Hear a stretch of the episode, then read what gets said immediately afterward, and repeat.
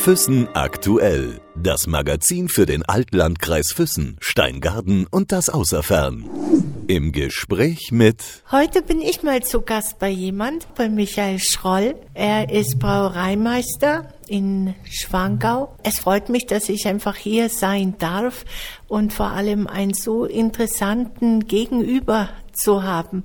Schön, dass ich hier sein darf. Schön, dass Sie hier sind. Guten Abend. Ich habe etwas gelesen und zwar habe ich mir gedacht, das äh, muss ich Sie auch gleich fragen. Wir haben die Natur von unseren Eltern geerbt. Wir haben sie aber auch von unseren Kindern geliehen. Das ist ein Zitat von Richard von Weizsäcker. Und äh, meine Frage, wie kommen Sie auf dieses Zitat oder was hat Sie inspiriert, dieses Zitat auf Ihrer Seite quasi gleich am Eingang zu schreiben? Naja, wir machen ja in der Herstellung von Bier und von Destillaten, wir verarbeiten ja Rohstoffe aus der Natur, wir arbeiten mit der Natur. Und wenn man schaut, wie sich vieles in den letzten Jahren und Jahrzehnten entwickelt hat, dann ist das vielleicht nicht immer alles vorteilhaft und vielleicht muss man mal ein bisschen nachdenken, inwieweit äh, es noch sinnvoll ist, was wir alles betreiben und wo es Möglichkeiten gibt, es vielleicht ein bisschen einzuschränken oder ein bisschen umzudenken. Ähm, dieser Regionalgedanke kommt ja glücklicherweise jetzt die letzten Jahre und äh, ja, das war für uns irgendwo Anlass zum Sagen. Plastik zum Beispiel ist ja ein ganz großes Thema. Brauchen wir wirklich so viel Plastik? Muss alles irgendwo zehnmal verpackt sein? Bevor man an, an den Inhalt hinkommt, den man eigentlich haben will. Und ja, das war so was, was uns motiviert und antreibt, sage ich mal, einfach, ja, ich mag das Wort nachhaltig nicht so, weil es mittlerweile das Abdroschen ist, aber ja, verantwortungsbewusst mit unseren Ressourcen umzugehen. Sie sagen jetzt, äh, wir, uns, wer gehört denn dazu? ja, wenn, wenn, ich, wenn ich wir und uns sage, dann äh, meine ich damit irgendwo Familie im, im weitesten Sinne. Mir, ich mache ja die Brennerei, ähm, ja, meine Frau ist bei uns im Hotel und äh, mein Schwager, der Andi, hat ja hier das Brauhaus. Und ja, das ist so der Kontext wir. Sie sind ja Braumeister. Und Sie brennen aber auch Destillate. Äh, da, da war ich jetzt ein bisschen so, ja, unschlüssig. Wie kommt man als Braumeister Destillate zu brennen? Ist, ist das ein großer Unterschied? Da ist der Weg, glaube ich, irgendwann nicht mehr weit. Die Liebe zum Bier war ja schon ja, in die Wiege gelegt, sage ich mal. Ähm, es war dann irgendwo schlüssig, das Bierbrauen zu erlernen. ist ja auch was typisch Bayerisches. Gell? Und ja, dann irgendwann hat es mich nach Schwangau verschlagen. Und der Andi hat ja hier die Brauerei baut und ja, zwei Brauereien macht eigentlich wenig Sinn. Ähm, Destillieren, Brennen hat mich immer schon ein bisschen interessiert und der Weg vom Braun zum Brennen ist nicht mehr weit. Alkoholische Gärung ist immer das gleiche Grundprinzip und das Destillieren an sich ist natürlich schon einmal ganz was anderes, aber wenn man sich für irgendwas interessiert, sage ich mal, dann erlernt man das auch. Naja, das mit dem Bier braun, Sie haben ja gesagt, das äh, ist Ihnen in die Wiege gelegt worden. Wenn ich dann so einen Lebenslauf von Ihnen lese, musste ich wirklich schmunzeln. Es ging ja eigentlich um den Bierpreis, warum Sie Braumeister geworden sind, oder täusche ich mich da? Anna, es, es ging jetzt nicht unbedingt um den Bierpreis, aber, aber anhand der Bierpreisentwicklung hat sich natürlich äh, der, der Lebenslauf äh, von der Wiege bis heute natürlich äh, nachvollziehen lassen, sage ich mal, wie diese Entwicklung war. Aber klar, in einer äh, ja, Dorfwirtschaft aufgewachsen, gell, am, am Stammtisch äh, zwischen vielen alten Männern, äh, große Weltpolitik kennengelernt. Ja. Ähm, natürlich das Schönste war das Bier anzutrinken, das man gebracht hat. Und ja, so, so zieht sich das dann irgendwie wie ein roter Faden durch, durchs Leben des Bier und man hat das immer irgendwo auch beobachtet und ja. Gab es nichts anderes, wo Sie gesagt haben, ja, das würde ich vielleicht noch lernen? Oder war das wirklich von vornherein klar, ähm, durch das, dass Sie in einem Wirtshaus oder Schankwirtschaft aufgewachsen sind, dass es für Sie schon relativ früh erkennbar war, dass Sie Braumeister werden oder das, das Handwerk des Brauens erlernen wollten? Nein, eigentlich nicht. Ähm Ganz ursprünglich war der Gedanke, mal Pfarrer zu werden. Entschuldigen Sie, ich muss, wenn ich Sie so anschaue, Sie sind wirklich ein sehr ruhiger, bedachter Mann, aber Pfarrer? Ja, ich habe dann selber gemerkt, dass in mir der Lump vielleicht zu groß ist, dass wir das lieber bleiben lassen. Ähm, dann hat das immer geheißen, lernen was Gescheites, ja. Ähm, das habe ich dann auch probiert, aber Gott sei Dank relativ schnell äh, festgestellt, dass äh, ja, Büro und so weiter vielleicht doch nicht meins ist. Und ähm, dann war es eigentlich eine klare Sache und irgendwo ist es im Verborgenen vielleicht schon immer geschlummert und dann hat sich dieser Schatz gehoben, sage ich mal, und dann kam die Erleuchtung äh, und dann ist es der Bierbrauer geworden, Gott sei Dank. Ähm, Sie haben ja gesagt oder im Vorgespräch, dass Sie aus äh, St. Engelmar kommen und ich habe mir gedacht, wo ist das? Und habe auch wirklich nachschauen müssen. Und es liegt ja, es ist so wie in einem Dreieck, wobei Engelmar also quasi die Spitze bildet zwischen Straubing und Deckendorf. Jetzt sind Sie in Schwangau gelandet. Wie? Exportschlager. okay. Wie Exportschlager? Nein, äh, lange Rede, kurzer Sinn. Äh, bei einer Fortbildung in München habe ich meine heutige Frau kennengelernt und ja, dann ist man halt, äh, München ist so eine halbe Strecke ja ungefähr zwischen St. Engelmar und Schwangau. Und nachdem man halt einige Zeit gependelt ist und so weiter, irgendwann muss man sich mal ja, für einen Ort, glaube ich, entscheiden. Und äh, wir haben uns gemeinsam für Schwangau entschieden und haben es bisher nicht bereut. Kommen wir nochmal zu Ihrer Geschichte zu Hause, wo Sie auch herkommen, aus St. Engelmar. Sie haben ja ein ganz ähm, altes, traditionsbewusstes ja, Wirtshaus, äh, Schankwirtschaft von ihren Großeltern oder die Großeltern hatten es bereits gehabt und die Eltern haben das irgendwann übernommen. Und äh, sie haben ja so einiges erzählt, so mit Gefängnis und Gendarmerie, also sehr interessant. Ja, also unser, unser jetzige Wirtschaft, wo meine Eltern betreiben, die haben meine Urgroßeltern auch schon gehabt an dem Standort. Und dieses Haus ist ursprünglich 1900 als Gendarmeriegebäude gebaut worden, in einem größeren Gebäudeensemble, wo meine Urgroßeltern ursprünglich schon äh, zur Pacht waren mit Metzgerei und Wirtshaus. Und äh, das ist dann mal veräußert worden und man hat sich das dann gekauft und hat dann da nach dem Krieg in dem Gebäude mit der Wirtschaft und am Kramerladen äh, wieder angefangen, ja, genau. Was bedeutet für Sie jetzt, ähm, ja, Schwangau, dieses Selbstständige? Ich meine, wenn man so Ihren Berufsweg verfolgt, Sie haben ja Bier gebraut für die Engländer, für ein ganz berühmtes Kaufhaus, Harrods. Man hat ja ihr Bier getrunken und äh, 3,50 Euro, nee, 3 Pfund 50 für die Flasche. Ist das so? Ja, das hat tatsächlich die Flasche 3 von 50 im Kaufhaus zum Mitnehmen gekostet. Ja, genau. Wie ist man da drauf gekommen? Also es war ja nur für dieses Haus gebraut worden und Sie waren ja der Braumeister dafür. Sicher als Braumeister damals in der Hofmarktbrauerei äh, war ich für dieses Bier verantwortlich und haben wir das gemacht. Man hat das auch vor mir schon gemacht und man macht das heute noch, aber in der Zeit war ich natürlich verantwortlich für das heißt, äh, Sie haben das nicht selbst jetzt irgendwie in, im Vertrieb gehabt oder das selbst erfunden, sondern es bestand schon. Ja, ja, also die Geschäftsbeziehung zu Herretz ist schon bestanden und wir haben die halt so gut es ging gepflegt. Und äh, natürlich, Bier ist jedes Jahr Herausforderung. Die, Rohst die Natur liefert uns jedes Jahr einen anderen Rohstoff, der ist nicht immer gleich. Und äh, das Bier sollte aber immer die gleiche Qualität haben. Und äh, da ist man dann schon gefordert dass man das umsetzt, ganz klar. Aber an sich, sage ich mal, die Grundstrukturen waren vorhanden. Was bedeutet für Sie Bier, wenn ich das so fragen darf? Sie haben in einem Artikel, ähm, Sie sind ja auch Biersommelier und Sie haben so davon geschwärmt. Also ich habe ein paar Zeilen gelesen und ich habe mir gedacht, okay, was meint er? Meint er das Bier oder was anderes? War phänomenal. ja, Bier ist... Äh Bier ist einfach was, was unglaublich äh, Schönes, was, was Tolles. Also Bier in, in Gemeinschaft, äh, es ist ein schöner Durstlöscher, es, es schmeckt, es ist, äh, ja, man kommt ein bisschen runter dabei, es äh, hat vielleicht sogar einen Wellnesscharakter. Ja, Bier ist einfach was äh, unglaublich Gutes. Wie soll ich das verstehen mit dem Wellnesscharakter? Sie müssen es ausprobieren, Frau Rieger, aber äh, ich war so frei, ich habe mir Bier eingeschenkt, aber Sie konnte ich nur zu einem Wasser bewegen, was natürlich an der Autofahrt nach Füßen liegt. Ich kann es nachvollziehen. Okay, das heißt Wellness-Charakter, wenn man dann so ein Bierchen trinkt, dass man dann vielleicht relaxter wird. Oder meinten Sie das? Oder generell, es gibt ja auch Bier für die Badewanne. ja, es gibt ein Bier für die Badewanne. Ich persönlich bevorzuge die innere Anwendung.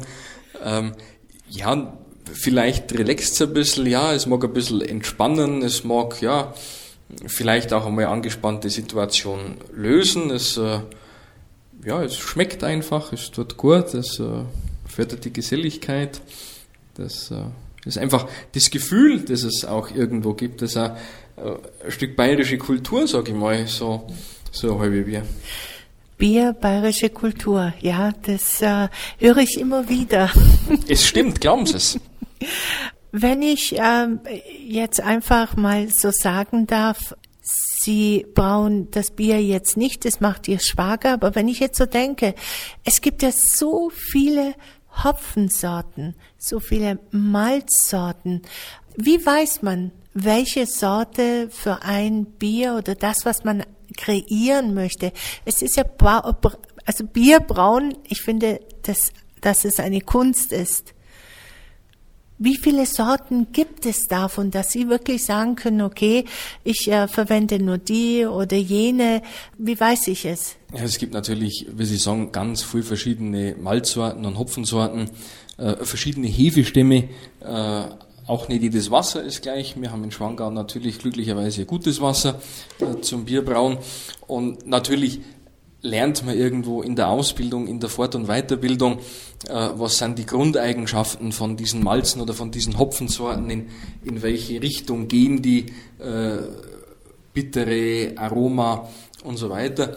Und also da hat man schon ein gewisses äh, Handwerkszeug, das man erlernt. Und ein Teil ist natürlich auch dann Erfahrung und immer wieder auch das Ausprobieren und man macht sich heute die Gedanken, wenn man jetzt so ein neues Rezept schreibt, äh, welches Bier hätte ich gern, welche Farbe soll es haben, welchen Geschmack soll es haben, ähm, soll es sehr hopfenbeton sein, soll es eher malzlastig sein, soll es untergärig, obergärig sein wegen der Hefe und so weiter. Und ja, dann kramt man, sage ich einmal, äh, so seine Sachen durch, die man, die man hat und dann denkt man sich, ach, dieses Malz kann passen und da bringe ich ein bisschen die Farbe rein und die Aromatik und dann nehmen wir den Hopfen und äh, so setzt sich das dann zusammen wie ein Puzzle und dann hat man sein Rezept und im Normalfall kommt dann auch das raus, was man sich vorgestellt hat. Was hat es eigentlich mit dieser Stammwürze zu tun? Jetzt als Frau weiß ich das nicht unbedingt. Ich weiß nur, beim Starkbier ist die Stammwürze ziemlich hoch. Das ist richtig. Also die Stammwürze ist die Summe aller gelösten Zucker äh, in Gramm angegeben in 100 Gramm Würze vor der Vergärung. So ist das ganz kompliziert gewesen. Äh, das heißt einfach, äh, die Stammwürze gibt die Zucker vor der Vergärung wieder und je mehr Zucker wir, also Malzzucker, äh, der aus dem Malz kommt, wir in der Würze haben, umso mehr hat die Hefe zu vergären und umso mehr Alkohol kann sie produzieren und daraus resultiert, je höher die Stammwürze, je höher der Alkoholgehalt, je stärker das Bier. Und je stärker oder ja, je stärker auch die Kalorien. Ja, die, die ein bisschen mehr Bier trinken, die haben ja ein Bäuchlein. Kommt es daher? Ja, das ist ein, ein Trugschluss. Ja. Also, äh, den klassischen Bierbauch gibt's eigentlich gar nicht. Bier ist ein sehr appetitanregendes Getränk. Ja. Durch das äh, umgangssprachlich die Kohlensäure äh, im Bier, wenn man zwei, drei Bier trunken hat, dann entsteht im, im Bauch, im Magen so ein, ein, ein Hungergefühl und dann isst man, obwohl man eigentlich keinen Hunger nicht hat. Ja. Daher kommt also Daher der Bierbauch. kommt der sogenannte Bierbauch. Ja. Okay. Tut es Ihnen irgendwie manchmal leid, dass Sie nicht Bier brauen? Äh, ich bin ja in der glücklichen Lage, dass ich mich immer wieder zum Leidwesen des einen oder anderen im Haus vielleicht in die Brauerei einmischen kann, wenn ich das Bedürfnis habe. Das heißt, es ist nicht äh, so ganz von Ihnen weg. Gott sei Dank, nein. Die Brennerei, die Sie jetzt führen, die ist ja wirklich ähm, Sie haben auch mal reingeschrieben, es ist äh, nicht die Quantität, sondern die Qualität, worauf Sie einen großen Wert legen. Schon allein die Flaschen sehen ja wirklich wunderbar aus. Wie sind Sie dazu gekommen, jetzt wirklich Destillate zu brennen? Sie haben ja gesagt, es ist ja nicht so weit weg, Bier brauen und äh, Destillate zu machen.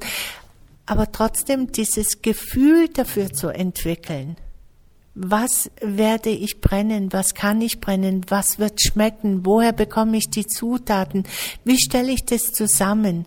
Spannende Aufgaben, gell?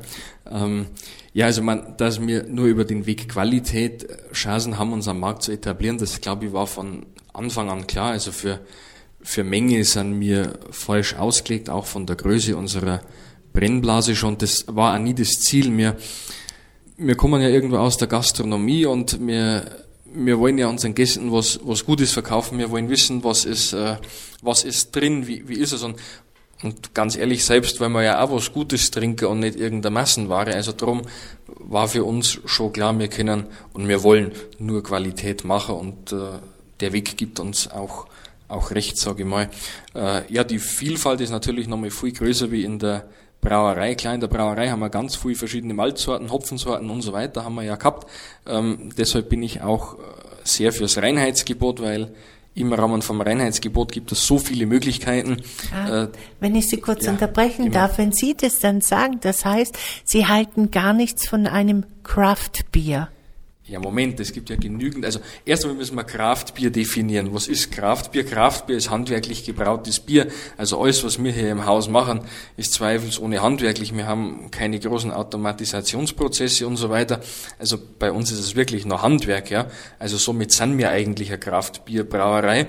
Ähm, und es gibt im Rahmen von äh, diesen Kraftbieren ganz viele, die auch nach dem Reinheitsgebot hergestellt sind. Also äh, würde nicht sagen, dass ich ein Gegner von Kraftbier bin. Ganz sicher nicht. Ich probiere auch Biere, die nicht im Rahmen des Reinheitsgebots gebraut wurden, aber ich bin der Überzeugung, wir in Bayern können genügend verschiedene Biere im Rahmen des Reinheitsgebots machen und überlassen das außerhalb des Reinheitsgebots anderen.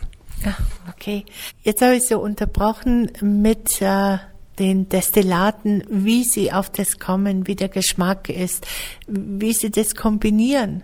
Ja, man hat halt immer wieder mal eine Idee oder man, ähm, man hat zum Beispiel äh, beim thailändischen Gericht das Zitronengras mit dabei und dann kommt der Gedanke, das wäre ja vielleicht auch ein interessantes Destillat und äh, dann probiert man das mal aus, Zitronengras zu destillieren und äh, das Ergebnis ist wahnsinnig spannend. Das ist diese äh, Frische nach Zitrus und im Geschmack diese Schärfe, wie man es vom Essen kennt, ja.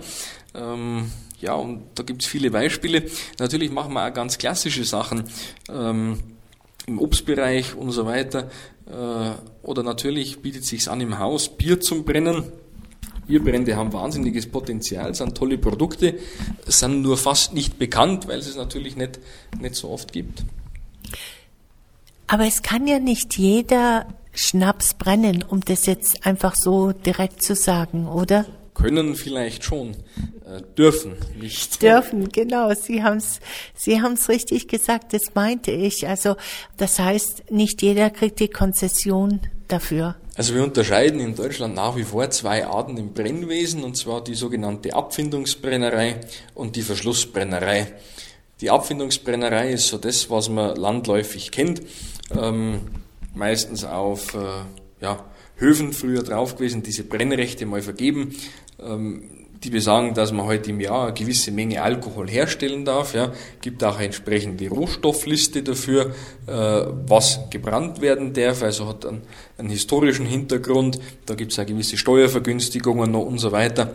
Und dann im Verschlussbereich, das ist der gewerbliche Bereich letztendlich, ähm, da müssen sie halt einen Antrag stellen, auch beim, beim Hauptzollamt, dass sie das machen möchten, müssen die entsprechende Anlage kaufen, die auch diese sogenannten Verschlussmaßnahmen, daher Verschlussbrennerei, das kommt vom Zoll, da ist sehr vieles verblombt, hat eine Messuhr und so weiter, hat und dann dürfen sie äh, Alkohol herstellen und dürfen den vollen Steuersatz zahlen, was den Staat natürlich gefreut. Wie viel dürfen sie denn brennen? So viel wir wollen. Wann wir wollen und was wir wollen. Und das ist das Schöne. Was passiert, wenn Sie jetzt zum Beispiel, ähm, also ich, ich weiß ja nicht, aber gibt es sowas, dass zum Beispiel äh, Schnaps äh, nicht verwendet werden kann und dass man vielleicht das Desinfektionsmittel hernehmen könnte? Also ob man jetzt Schnaps, den man nicht trinken kann, vielleicht als Desinfektionsmittel hernehmen kann, ja, Flächendesinfektion vielleicht. Ähm, also was wir immer beim Schnapsbrenner haben, wir haben ja den sogenannten Vorlauf, wir haben den Nachlauf, den man ja wirklich nicht trinken kann. Ähm, der wird bei uns im Steuerlager eingelagert und wird dann zu gegebener Zeit amtlich vernichtet. Ja. Und wenn man jetzt äh, Destillat hätte, warum auch immer, das man glaubt, nicht verkaufen zu können oder das nicht schmeckt oder das vielleicht nichts worden ist, ähm, haben wir noch nicht gehabt, aber dann könnte man das auch amtlich vernichten. Amtlich vernichten.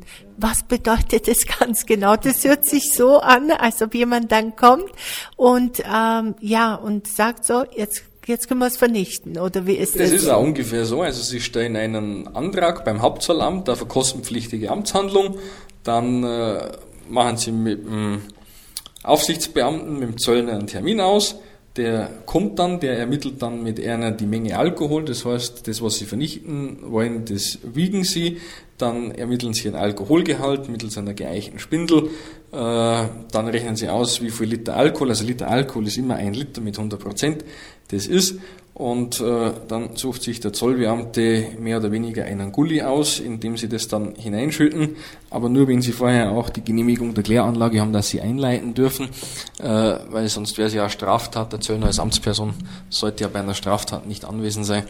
Äh, ja. Hört sich sehr kompliziert an. Äh, es ist gar nicht so kompliziert. Wenn man mal weiß, wie es geht, ist es relativ einfach. Aber ja, mit dem Zoll, sage ich mal, war für uns am Anfang schon auch viel Neuland und wenn man alles so 100% gewusst hätte und nicht vielleicht eine gewisse Blauäugigkeit auch dabei gewesen wäre, weiß ich nicht, ob man es zum Schluss gemacht hätte. Gell? Also Gott sei Dank haben wir nicht alles gewusst, was wir heute wissen. Herr Schroll, ich habe gerade vorhin erwähnt, wie das ist, wenn man ein Desinfektionsmittel oder ob man das dann ähm, mit Destillaten machen kann. Ist das denn ganz anders. Es ist schwierig jetzt äh, während der Corona-Zeit sind mit Sicherheit auch einige auf Sie zugekommen haben gefragt, äh, macht ihr sowas? Ich muss ganz ehrlich sein, es war überschaubar, die Anfragen, die wir gehabt haben wegen Desinfektionsmittel. Ähm, herstellen Desinfektionsmittel ist an und für sich gar kein Hexenwerk nicht. Ähm, also hochwertiges Desinfektionsmittel sei es halt, dann brauchen Sie eigentlich einen Neutralalkohol, den haben wir im Haus für die Geistgeschichten. Ähm, dann brauchen Sie äh, ein bisschen Glycerin, äh, Wasserstoffperoxid und Wasser und dann können Sie es ausmischen und dann haben Sie äh, 1A Desinfektionsmittel. Ähm, wir als Brennereien haben dafür nur nicht die Zulassung. Ja? Also äh, somit war das kein Thema. Es hat dann irgendwelche Lockerungen geben und Möglichkeiten geben, dass man Flächendesinfektionsmittel und so machen kann, dass man ähm, die Abfindungsbrenner haben da dann zum Teil viel Vorlauf und Nachlauf verwerten können. Glücklicherweise ähm, bin ich froh für sie und hat sich für uns jetzt aber dann nie als, als Thema gestellt. Wie viele verschiedene Sorten von ähm, Destillaten, Liköre machen Sie denn? Jetzt muss ich allerdings noch was anderes fragen. Ist es korrekt, wenn ich sage Destillat und wenn ich sage Likör, Schnaps? Ich meine, da kommt man ein bisschen durcheinander. Ja, dann definieren wir doch mal Schnaps. Was ist Schnaps? Wollen Sie mich das jetzt tatsächlich fragen? Selbstverständlich. ich war bei einer Ihrer Führung dabei und glauben Sie es mir, ich weiß es nicht. Es ist keine Ahnung. also äh, Schnaps ist in Deutschland ein rein umgangssprachliches Wort und ist nicht definiert. Schnaps gibt's nicht. Ähm, Destillat ist auch so ein Wort, ja, aber nicht alles, was da eine Schnaps glaubt, ist vielleicht ein Destillat und so weiter. Also der fachlich richtige Oberbegriff wäre Spirituose. Der ist aber relativ unromantisch, ja. Und es weiß keiner, was man das. Und äh, wir haben eine EU-Spiritosenverordnung da sind, glaube ich, 48 Kategorien geregelt, wie ein Produkt beschaffen sein muss, dass es entsprechend heißen darf.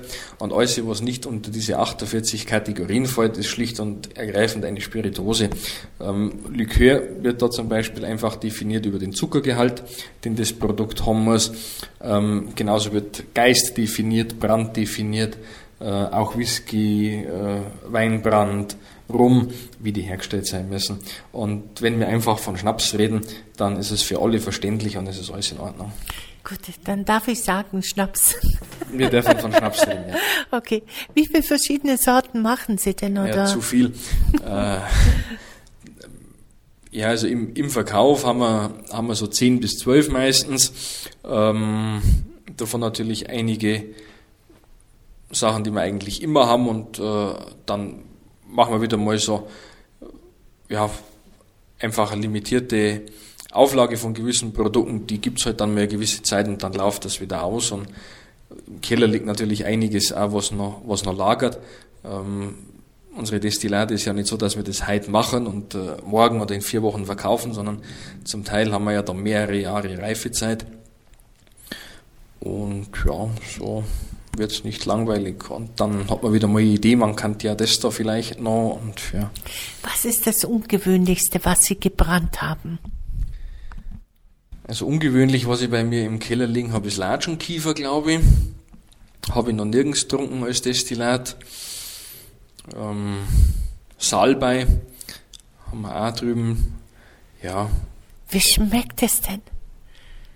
Salbei, da denke ich ja wirklich an Hustengut, sie ist krank ja, genau. sein. Wenn, wenn, wenn man diesen Salbeigeist mit ein bisschen Honig abrundet und ein bisschen Richtung Likör bringt, dann ist das, äh, das Hustengürtel für die Erwachsenen äh, flüssig aufnehmbar. Also der Salbei schmeckt tatsächlich so, wie wenn Sie in ein frisches Salbeiblatt äh, beißen und drauf rumkauen. Also sehr intensiv, ja. Okay, und Latschenkiefer?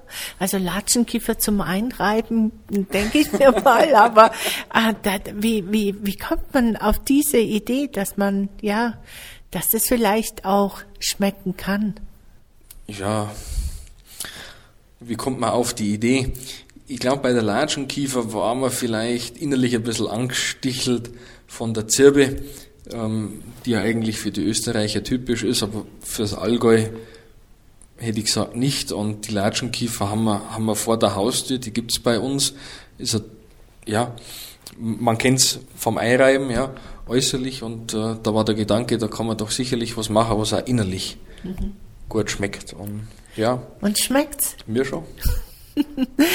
Sie haben auch etwas ganz Besonderes. Ich weiß ja nicht, ob äh, andere auch diesen Weg gehen. Natürlich auch dieses Reifen in den Fässern. Aber Sie haben es äh, ganz oben auf dem Tegelberg. Sie reifen ähm, Ihre Destillate oder zumindest ein paar davon in bestimmten Eichenfässern. Das ist richtig. Alles, was wir im Holzfass liegen haben, haben wir am Helmerkopf auf 1700 Meter unterm Tegelberg. Ja, warum machen wir das? Äh, nicht, weil es eine schöne Werbung wäre, dann kann man leere Fässer rauflegen, wäre viel weniger Arbeit. Äh, wir machen das wirklich aus Überzeugung und Holz atmet und Holz nimmt die Umgebung auf. Ja. Und am Tegelberg haben wir natürlich schöne Bedingungen. Wir haben eine sehr reine Umgebung, sage ich mal, und wir haben auf 1700 Meter natürlich einen anderen Luftdruck und vor allem extremere Temperaturschwankungen. Und durch diese Temperaturschwankungen haben wir ein, ein Ausdehnen des Destillates, und ein Zusammenziehen des Destillates. Ja? Und dadurch äh, ein ganz anderes Reifeverhalten im, im Holzfass, wo das Destillat Geschmack, Aroma und Farbe aus dem Holz mit aufnimmt. Ja? Also den Destillaten tut es unheimlich gut. Ich glaube, man schmeckt das. Und einen Nachteil haben wir heute. Äh, bei der Lagerung im Holzfass verlieren wir ja immer ein bisschen was, den sogenannten Angels Share. Und äh, ja, am Tegelberg sind wir dem Himmel etwas näher, ist der Weg vielleicht etwas kürzer, ist der Verlust etwas größer, ja. Sie meinen Angel Share, das heißt, das der ist Anteil verdammt... der Engel, das ist der Anteil der Engel, richtig, so heißt es. Okay. Äh, genau, das ist bei der Holzfasslagerung so. Und ja, das ist halt am Tegelberg so bei normalen Bedingungen, sage ich mal, hier bei uns herunten, äh, beim Einlagern reden wir da von ungefähr 4% Verlust im Jahr. Am Tegelberg unterhalten wir uns von zwischen 10 und 15 Prozent. Oh, Gerade so viel? Schmeckt Okay. scheinst auch den Engeln. Ne? Ich weiß ja zum Beispiel, ähm, dass es, ähm, dass der Whisky in Eichenfässern gelagert wird und all das. Welche Destillate werden bei Ihnen in diesen Fässern gelagert? Hm, Was haben wir alles am Tegelberg? Wir haben, wie Sie gesagt haben, Whisky in, in Eichenfässern am Tegelberg. Was wir noch äh, in Eiche lagern, ist Weinbrand und ist Rum. Wir haben Apfelbrand, den wir lagern, den lagert man in Maulbeerbaumfässern. Oder unseren Bockbierbrand vom Linata aus dem Brauhaus, den lagern wir in Kastanienfässern. Das war wesentlich schlüssiger für uns. Wir haben, wir haben Bierbrauen, da hat man früher die Kastanien pflanzt, über die Bierkeller sind die Biergärten entstanden, da hat man das Bier getrunken. Jetzt machen wir aus dem Bier einen Bierbrand und würden das in ein Eichenfass neiling. Äh, war uns nicht schlüssig, da hat sich die Kastanie viel mehr anboden und kommt auch ganz toll raus, ja. Jetzt stelle ich mir das äh, ein bisschen schwer vor. Ich weiß ja nicht, wie das tatsächlich ist, solche Fässer auch tatsächlich zu bekommen. Weil meistens, es sind ja wahrscheinlich Fässer, in denen bereits etwas gelagert worden ähm, war. Ähm, teils, teils. Also wir bei gewissen Produkten arbeiten wir tatsächlich mit äh, Fässern, die eine Vorbelegung gehabt haben. Und bei vielen Sachen arbeiten wir jetzt zum Beispiel auch mit äh, neuen Fässern, die wo tatsächlich mit unseren Produkte als erstes belegt werden. Was bei uns vielleicht noch ein bisschen dazukommt, was es nicht unbedingt leichter macht oder vielleicht auch ein bisschen kostspieliger ist, dass wir natürlich am Tegelberg keine, also ja, keine 200 Liter Fässer haben oder die noch größere, sondern dass am Tegelberg eigentlich so die größte Fassgröße 50 Liter sind, weil es muss ja auch noch händelbar sein. Wir müssen es ja von der Brennerei äh, zur Talstation bringen. Wir befördern es dann mit der Tegelbergbahn nach oben und dann muss es ja von der Bergstation noch knapp 400 Meter runter in unsere Lagerhütte und ja, 50 Liter geht dann noch gut, aber alles was größer ist, wäre dann auch schwierig. Wo sind denn Ihre Destillate zu bekommen? Also äh, ganz gewöhnlichen Supermarkt beispielsweise oder äh, nur bei Ihnen hier jetzt im Schlossbrauhaus? Wo sieht man die Schrollbrennerei in den Regalen, sagen wir mal so? Also in die Regale sieht man uns tatsächlich gar nicht so sehr, weil äh, wir uns hauptsächlich spezialisiert haben auf einen Endverbraucher, der es direkt bei uns äh, bezieht oder eben die Gastronomie, die wir beliefern. Ähm, ich finde es immer schwierig, den Weg Handel und Gastronomie gleichzeitig zu gehen. Ähm, das klafft immer ein bisschen auseinander. Und wir haben uns bewusst für die Gastronomie entschieden gehabt, weil das ist das, wo wir herkommen, wo wir uns auskennen, was wir machen. Und somit, ja, also das volle Sortiment tatsächlich äh, bei uns. Und äh, einzelne Produkte haben wir in der Region schon ein paar Partner, sage ich mal, wo es auch zu bekommen ist. Ähm, Füssen, das Lila Haus zum Beispiel, hat ein bisschen was von uns. Ähm, oder in Rosshaupten, Getränke Zimmermann. Also da gibt es schon ein paar so Standorte, die ein bisschen was im Regal haben, aber ansonsten tatsächlich ja bei uns vor Ort. War das schwierig, so eine Akquise zu machen? Ich meine, wenn Sie dann erst anfangen mit Ihrer Brennerei und Sie sagten jetzt, Sie beliefern die Gastronomen? Es gibt leichteres. Ja. das heißt, ich finde Sie hier in der Region, in den Gastronomiebetrieben oder auch weiter weg. Ich habe gesehen, dass Ihre ähm, Eltern auch äh, ihre äh, Produkte haben.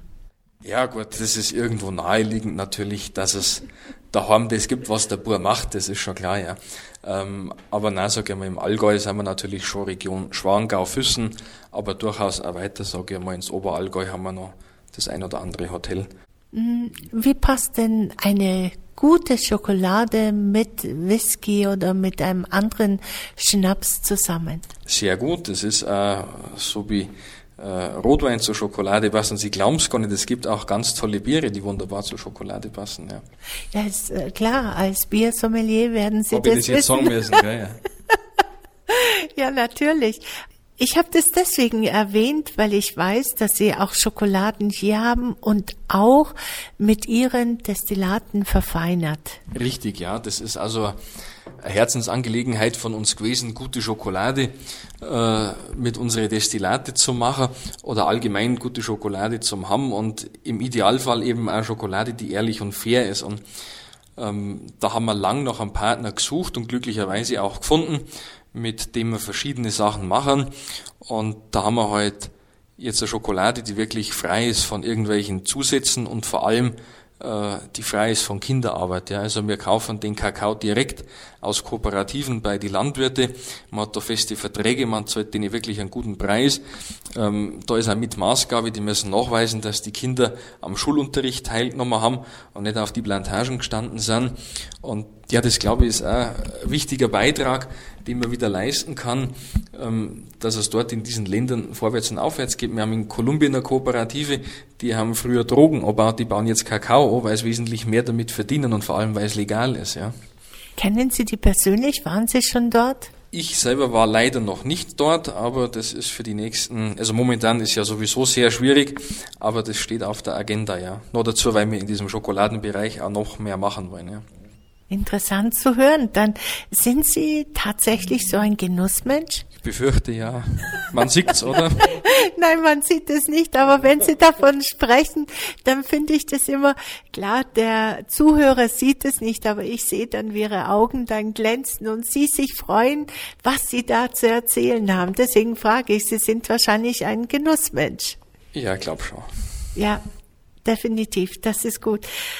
Sie sind ähm, aber auch ein Mensch, der ziemlich weit nach vorne schaut und nach vorne blickt. Ähm, Sie haben ganz am Anfang gesagt, dass Sie das Wort ähm, Nachhaltigkeit gar nicht so gerne hören, weil das so abgedroschen ist, sondern dass Sie eher so ein Mensch sind, der die Verantwortung tragen möchte und die Verantwortung auch übernimmt, auch politisch. Sie haben, Sie engagieren sich auch politisch. Sie sind ein ähm, ein Mensch, der ja die Wirtschaft und das Umweltbewusstsein sehr gut zusammenbringen kann. Ich versuch's, ja, gelingt mir sicherlich auch nicht immer 100 Prozent und äh, von zu viel Weihrauch wird auch ein heiliger Russig, aber ähm, ja, natürlich ist die Bemühung und die Bestrebung da, ähm, dass man das unter einen Hut bringt, ja, und dass es, und ich bin der Überzeugung, es kann funktionieren, wenn man, wenn man will, ja, und man kann, glaube ich, nur, man kann nur was verändern oder was bewegen, wenn man sich äh, engagiert. Und das muss jetzt nicht nur unbedingt politisch sein, sondern auch so ein Dorf, sage ich mal. Ohne Vereinsleben funktioniert kein Dorf nicht. Das ist so irgendwo der soziale Kit, der das alles zusammenhält. Und wenn man jetzt schaut, äh, mit dieser langen Zeit, die wir jetzt schon diese Einschränkungen durch Corona haben, ähm, ja, es geht vielen schon auch was ab, sage ich mal, diese sozialen Kontakte und so weiter. Und da merkt man dann vielleicht da erst wieder, was man, was man eigentlich äh, an dem Dorfleben, an der Vereinstruktur und so weiter hat. Und ja, darum bin ich der Meinung, muss man was machen.